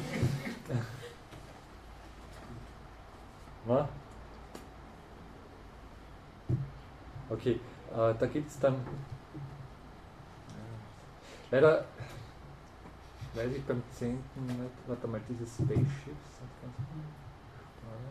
Also nur um es nochmal klar zu machen, das sind trotzdem nur diese kleinen, wenn Sie es anschauen, ne, das sind immer wieder diese kleinen Zellen hier. Also da ist keine Hexerei dabei. Und tut dann, aha, sowas. Was immer das sein soll. Also es wuselt und es tut sich was. Und das alles auf, aufgrund dieser, dieser seltsamen Regeln. Ne? Die, ich meine, was dazu sagen, dieser John Conway hat das noch äh, vor dem Computerzeitalter erdacht und hat wirklich am, am, am Millimeterpapier mit diesen Sachen herumgespielt und hat natürlich da, also man kann sich ungefähr vorstellen, wie viele Zettel er verbraucht hat, um darüber herum zu experimentieren, aber hat da natürlich jetzt keine großartigen Möglichkeiten gehabt. Ja? Und zum Beispiel, ob dieser Kleider, den wir, der sozusagen das, die, die kleinste Form einer, einer beliebigen Konstellation ist, ob dieser Kleider wirklich jetzt in alle Ewigkeit da hinauswuseln würde, äh, war für ihn nicht ganz klar, weil er natürlich auf dem Millimeterpapier dann immer nur bestimmte Umfänge durchprobieren konnte und nicht wusste, würde das, wenn das jetzt insbesondere zu einem Tor ausgeschlossen wird, wird es äh, mit irgendwas kollidieren und sich wieder auflösen und vieles mehr. Ne? Also es bedurfte da dann noch einiger Nachfolgegenerationen und natürlich dann der Computer, um das zu überprüfen. Äh, mittlerweile ist es aber eben, äh, also es geht da auch also ein bisschen um die Frage einer Open-Ended Evolution. Das ist auch also ein Schlagwort, das in dem Zusammenhang eine große Rolle spielt. Ja. Man kann sich vorstellen, dass Sie, oder ich weiß nicht, wenn Sie nochmal sich jetzt an diese n-dimensionalen zellularen Automaten erinnern, die ich vorher gezeigt habe, und zwar an das linkste, wo nur solche Linien rauskommen sind. Ja ich kann das unendlich laufen lassen, aber es tut sich nichts mehr, nichts mehr anderes. Also es ist gleichsam vorgegeben, es tut sich nur diese eine Linie und das in alle Ewigkeiten. Und bei diesen eindimensionalen zellularen Automaten ist es in aller Regel, bis auf wenige Ausnahmen, grundsätzlich so, dass sich ab einem bestimmten Punkt die Musterkonstellationen zu wiederholen beginnen. Es sind ja determinierte Systeme, das heißt, wenn ich die durch irgendeinen Ablauf von, von, von, von Mustern die erste Zeile wieder erreiche, also das, was sozusagen meine, meine Vorgabe war, meine Inputzelle, die oberste Zeile war, wenn ich das wieder erreiche, dann tut sich von da an genau das, was sich bis dahin getan hat. Das klar sein. Das kann sehr lange dauern, aber äh, notwendig. Beginnt die Sache wieder von vorne. Das heißt, das Ding, äh, denken Sie an die Attraktoren, die wir das letzte Mal auch angesprochen haben, oder war das schon zwei Stunden her? Also ich kann mich sicher erinnern, Attraktoren sind solche Gegebenheiten, die von einer Entwicklung gleichsam angestrebt werden, und zwar von selbst angestrebt werden, ohne dass die Ausgangssituation eine Rolle spielt. Die Ausgangssituation kann zufällig sein. Denken Sie an dieses äh, Dividiere durch 2 und zähle 1 dazu von welcher Zahl auch immer wir das beginnen, es strebt 2 an. Und genauso haben Sie bei diesen Automaten natürlich, also bei den eindimensionalen Automaten, äh, eine Vielzahl von Regeln, die irgendwann sich zu wiederholen beginnen, die wieder die gleichen Muster auszustoßen beginnen und die diesbezüglich auf so etwas wie eine Regelmäßigkeit als Attraktor hinauslaufen. Es gibt sehr simple Attraktoren, wie die, die sich sofort wiederholen und dann gleichsam nur mehr eine Zeile von schwarzen Pünktchen machen. Und es gibt sogenannte äh, periodische Attraktoren, die ein bisschen, ich werde Ihnen das nächste Mal dann vielleicht ein paar Beispiele auch diesbezüglich zeigen, äh, periodische äh, Attraktoren, die, sagen wir mal, nach 5 Zeilen oder nach 20 Zeilen oder nach 30 Zeilen wieder von vorne beginnen und sich zu wiederholen beginnen. Und es gibt aber auch sogenannte Strange Attractors, die scheinbar keine Wiederholungen zeigen. Und diese, diese ähm, zellularen Automaten, die eben von Stephen Wolfram zum Beispiel untersucht wurden und auch diesbezüglich klassifiziert wurden, äh, die eben dann keine Wiederholungen zeigen, oder zumindest scheinbar keine Wiederholungen zeigen, die wurden eben als äh, Klasse 4 zellulare Automaten bezeichnet. Das sind die für Stephen Wolfram zumindest interessantesten. Und von, die, von denen wird dann eben das gleiche angenommen wie von diesem Game of Life. Nur für Game of Life ist es bereits bewiesen, also haben sich Mathematiker die Arbeit gemacht, das zu beweisen. Von denen wird angenommen, dass sie eben in dieser Art und Weise ähm, eine universelle Turing-Maschine erzeugen können. Das ist sozusagen das Um und Auf bei dieser Geschichte.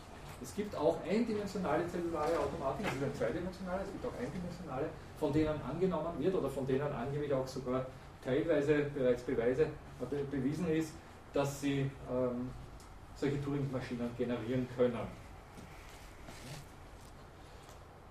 Ja, da kann man jetzt drüber streiten, ob das eine weltbewegende Einsicht ist. Äh, sozusagen im Hinblick auf den Versuch, die Welt physikalistisch zu erklären, ist es nicht uninteressant, finde ich. Bitte, wir, aber behalten Sie trotzdem im Auge, wir sind noch nicht, äh, noch nicht annähernd bei dem Punkt, wo wir überlegen, was das denn dann überhaupt bedeuten würde und was sozusagen die ganzen Begleitumstände für eine Rolle spielen bei dieser Sache. Es geht einfach nur um die Frage, lässt sich aufgrund dieser Überlegungen, die mit dem Zusammenhängen, äh, im Zusammenhang stehen, so etwas wie ein New Kind of Science fundieren oder grundlegen. Würde gleichsam all das, was uns wissenschaftlich interessiert, letztendlich auf solche elementaren Umstände zurückgeführt werden können. Auch wenn der Mensch selbst vielleicht nicht in der Lage dazu ist, weil unsere Kapazitäten dafür nicht ausreichen. Aber rein prinzipiell, das ist sozusagen die Frage. Also, dass wir unser Gehirn jemals vollinhaltlich verstehen, unser eigenes, äh, dass wir das verstehen, äh, da sind also da, da, zweifeln viele dran, dass vielleicht der Mensch irgendwann mal Maschinen baut, die dann in der, äh, in der Lage sind, gleichsam so etwas wie Verständnis, wenn das dann noch so genannt wird, diesbezüglich an den Tag zu legen, ist vielleicht eine andere Frage. Oder einfacher gesagt, sie brauchen, äh, um eine komplexe Maschine zu verstehen, immer ein System, das ein Stück komplexer ist als diese Maschine. Also so wenn man unser Gehirn zu verstehen, brauchen wir etwas, das ein Stück weit komplexer, was immer das genau dann heißen soll, äh, ist als unser Gehirn. Und um diese Maschine dann zu verstehen, würden Sie wieder sozusagen eine N plus 1 Maschine brauchen, die ihrerseits wieder auf diese Sache zurückgreift. Also das ist so der Gedanke dabei. Deswegen sind einige Forscher der Meinung, dass das eben nicht gelingen wird. Insofern hat der Determinismus seine Grenzen oder der Physikalismus seine Grenzen. Allerdings unter Umständen nur für uns Menschen. Was eine interessante Frage ist. Und, äh, vor allem auch viele Antworten Ja.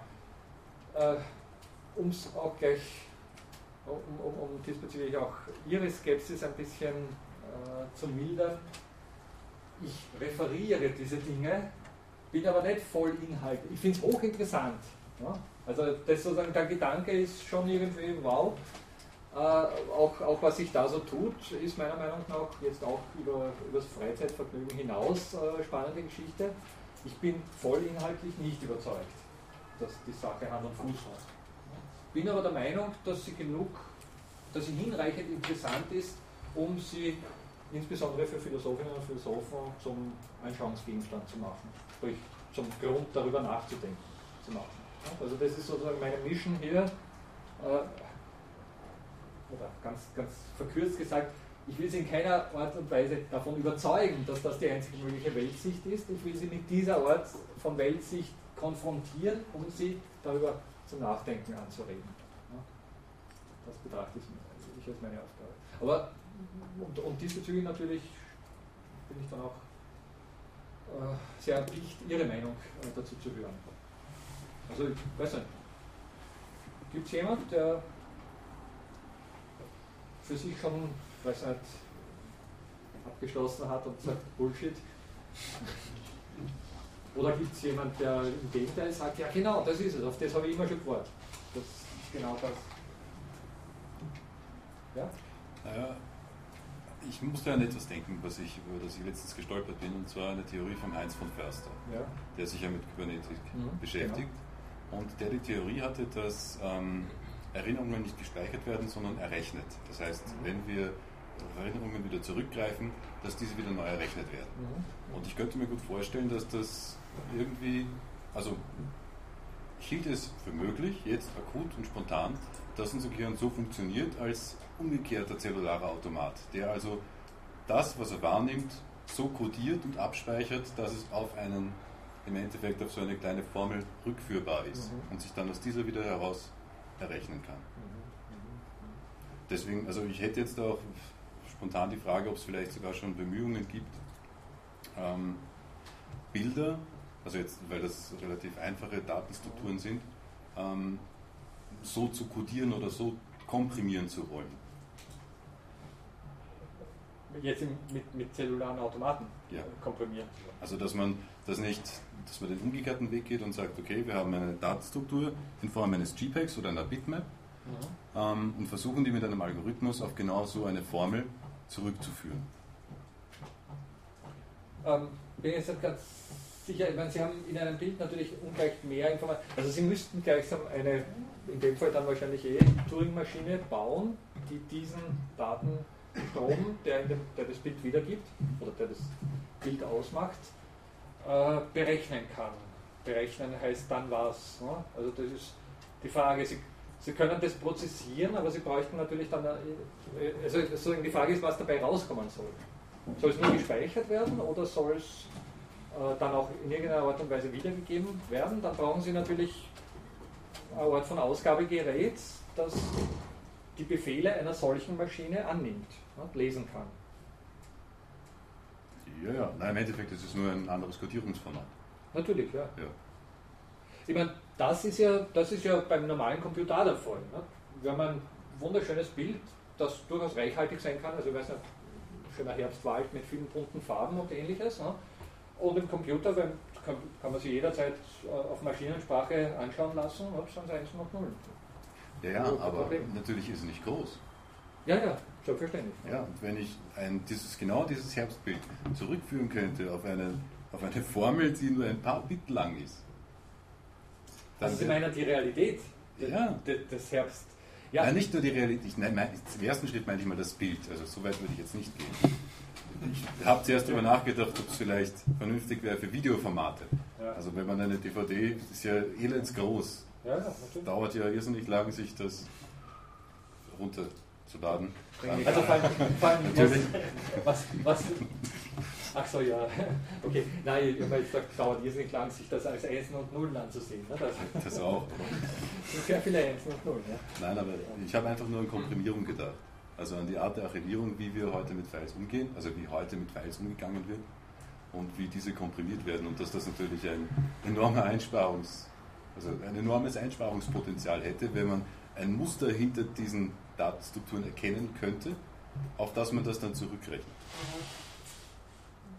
Ich bin noch immer nicht ganz sicher, äh, was ich meine. Also ich weiß zum Beispiel, das weiß ich, äh, dass äh, zeitgenössische Videoverarbeitungssysteme sehr wohl einen Unterschied machen. Also da, da, da ist viel Information in dem Bild, aber bei bewegten Bildern ist es dann so, dass es ein sehr gefinkelter Algorithmus tatsächlich nur die jeweiligen Bewegungen zum vorhergehenden Bild äh, in Betracht zieht. Also der, der hat sozusagen die Möglichkeit, das, was gleich bleibt, was der Hintergrund zum Beispiel ist, nicht jedes Mal neu zu, äh, zu berechnen. Damit geht es schneller. Nicht? Und damit auch, ist auch viel weniger Speichermedium notwendig. Nicht? Das wäre so eine Komprimierungsform. Das ist eine der, der gängigen Videokomprimierungsformen. Da kennen Sie sich besser aus. Vielleicht? Ah, nein, ich wollte nur sagen, soweit ich das verstanden habe, war ja dann die Idee, dass man nur das Regelset hat und daraus das Bild erzeugt oder halt Ach so. Film, der das Bild erzeugt. Richtig. Also ich glaube, das war die Idee. Okay, ja. Komprimierung funktioniert ja heute so, dass man genau, wie Sie gesagt haben, dass man Algorithmen entwickelt, die die Gleichheiten, das Doppelte erkennen, die das dann reduzieren und die Information, was doppelt ist und was nicht, beziehungsweise was irgendwie okay. vereinheitlicht werden kann oder so, wiederherstellen. Okay, das hier ist viel gewagter noch, als ja. was Sie vorschlagen, weil das, das spielt mit der Idee, dass Sie gleichsam nur das Regelset haben und das, was unsere Welt ist, damit generieren können.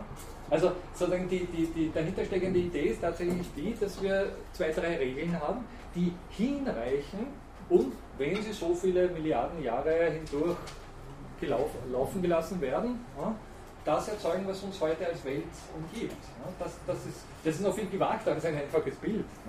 Nur im Hinblick auf das Bild, ich meine, man kann sich irgendwas vorstellen, was sozusagen ein. Also ich würde sagen, einfach ist es dann nicht, weil ja natürlich bei einem Bild all das, was an, an, an also ich weiß nicht, ein blauer Himmel auf dem Bild drauf. Natürlich ließe sich der abkürzen, wenn ein großen Teilen tatsächlich gleich blau ist. Ja? Da sagt die Maschine dann hier an dieser Stelle 15 mal blau nicht? oder 150 mal blau oder was auch immer und schreibt nicht jedes Mal blau, blau, blau, blau, blau, blau, blau. Das ist sozusagen das Um und Auf einer, einer Formel, die wir auch schon kurz mal angesprochen haben. So lässt sich sicherlich komprimieren, aber im Hinblick auf jetzt eine so simple Regel, dass sie wirklich ein, was ein, Herbst, ein Herbstwald darstellen. Hätte mich nur interessiert, ob es da schon irgendwas gibt ja, dazu. Ja. Ich meine, bitte, das ist vielleicht ein ganz wichtiger Punkt bei der Sache und bringt mich jetzt auch zu, zu, zu dem Punkt. Äh, vergessen Sie nicht, dass ja hier die Anfangskonstellationen eine große Rolle spielen. Ne? Also wenn man sich sowas hier anschaut, was immer das sein soll, äh, das ist ja Ihre Arbeit, das Ding schon mal äh, erstens zu erdenken und dann in dieser Konstellation an, aufzuzeichnen. Also wenn Sie das nochmal vergrößern, um es ver zu verdeutlichen, nicht? Ich meine, stellen Sie sich vor, wie lange Sie sitzen, bis Sie solche Pünktchen da aufgemalt haben. Oder müssen Sie noch draufkommen, dass das ganze Ding dann irgendein interessantes Verhalten zeigt, weil wenn es einfach zufällig sich verhält, dann ist es ja nicht spannend. Ne? Da braucht man es ja auch nicht in Betracht ziehen. Also die Anfangskonstellation spielt da schon eine große Rolle. Und vielleicht ist es möglich, ein so ein Herbst, also ein Bild eines Herbstwaldes in irgendeiner Art und Weise mit einer besonders ausgeklügelten Anfangskonstellation mit wenigen Regeln zu erzeugen. Ja? Nur müssen Sie auf die Anfangskonstellation draufkommen. Ja, das ist, das ist okay, jetzt habe ich es kapiert. Ne? Aber das ist sozusagen das Entscheidende da müsste gleichsam, wir werden auf diese Frage der Anfangskonstellationen noch, noch äh, ausführlich zu sprechen kommen, das ist ein wichtiger Punkt, ne? aber die ist da im Spiel. Sie können natürlich ohne weiteres, ich weiß nicht, ob es hier einen Zufallsgenerator gibt, ja, für alle, die äh, ein Android Smartphone haben oder einen Android-Device haben, ich habe mich da auch ein bisschen versucht und es gibt ein kleines App, das ihr von, von meiner, meiner Homepage ist garantiert virenfrei herunterladen können äh, und auch dieses äh, Game of Life damit am, am, am, Handy dann spielen können. Also es gibt ein paar Konstellationen, die Sie da ausprobieren können. Und dort ist zum Beispiel ein Zufallsgenerator äh, dabei. Also da gibt es eine Taste, die Sie drücken und dann erscheint einfach eine zufällige Ausgangskonstellation, die Sie ebenfalls im Hinblick auf diese, drei, äh, auf diese beiden Regeln durchspielen können. Und ja, wer weiß, wenn man viel, also hinreichend viele zufällige Konstellationen betrachtet, auf einmal erscheint ein Herbstbild, oder wer weiß es. Ne? Das ist die schöne Geschichte. Kennen Sie das mit den ähm, Affen, die auf Schreibmaschinen einhauen? Und wie, äh, gibt also Monkey Typing Problem wird das genannt, wie viele Jahre, äh, ich glaube 100 Affen oder was, oder 1000, was auch immer, auf Schreibmaschinen klopfen müssen, um Shakespeare, Shakespeares Werke zu generieren. Also, ja. Nur vielleicht noch als abschließend, weil das schon eine wichtige Überlegung ist und auch ein viel diskutiertes philosophisches Problem, obwohl es ein bisschen abstrus klingt auf ersten, das erste Hinsehen, aber es ist doch eine wichtige Geschichte. Äh, bedenken Sie bitte, dass ein Shakespeare-Werk nicht so entsteht. Ich meine, man könnte jetzt sagen, wenn ich hinreichend viele zufällige Konstellationen von Buchstaben aneinander füge, dann muss ja irgendwann mal irgendein Shakespeare-Werk dabei sein, weil auch das nur ein, ein äh, Zufallswerk ist. Ja? ja, wenn ein Zeichen vergeht, blöd, ne? Äh, Schreibfehler. Schreibfehler. Aber äh, und, und das ist sozusagen dann auch, Sie kennen diese berühmten Diskussionen zwischen äh, Evolutionisten, also diejenigen, die an die Darwinsche Evolutionstheorie glauben und die, die nicht daran glauben. Und George Bush in Amerika äh, dann doch einiges Gehör gefunden haben, worauf dann in den Schulen verboten wurde, dass diese Theorie gelehrt wird und die dann doch eher an sowas wie Intelligent Design glauben, also an sowas wie ein vorgegebenes, vielleicht von Gott vorgegebenes Design. Also da gibt es eine ganze Reihe von eher nicht so wissenschaftlichen Konzeptionen dazu. Und einer der Diskussionspunkte äh, ist eben, oder eines der Argumente dieser, dieser Richtung ist, dass die Zeit, die bisher in unserem Universum verstrichen ist, nicht ausreichen würde, um eben die Welt, die wir kennen, in dieser Ordnung zu generieren, ja, aus dem Zufall heraus. Nur übersieht das, und das übersieht auch dieses Problem, dass es dabei um rekursive Entwicklungen handelt, die gleichsam ein, einen kleinen Zwischenschritt schaffen und diesen Zwischenschritt als Ausgangspunkt für den nächsten Schritt heranziehen. Der Shakespeare hat natürlich seine Werke nicht per Zufallsgenerator geschrieben, sondern hat bereits auf einen enormen Fundus kultureller und literarischer Werke zurückgegriffen, um von da, also zum Beispiel auf das, was als Sprache vorgelegen hat, um von da weg diese bestimmte Konstellation zu schaffen. Und das ist sozusagen ein Prozess, der in viel, viel kürzerer Zeit evolutionär möglich ist. Also die Evolution setzt selbstverständlich nicht in jedem Zeitschritt von Null an, von neuem an, um, um, um unsere Welt zu erzeugen, sondern sie funktioniert rekursiv. Das ist ein ganz wichtiger Punkt. Werden wir vielleicht auch noch ausführlicher besprechen. Möchte ich Ihnen für heute zum Nachdenken darüber mitgeben. Auch zum Nachdenken über den Zufall. Vielen Dank für heute und ich freue mich.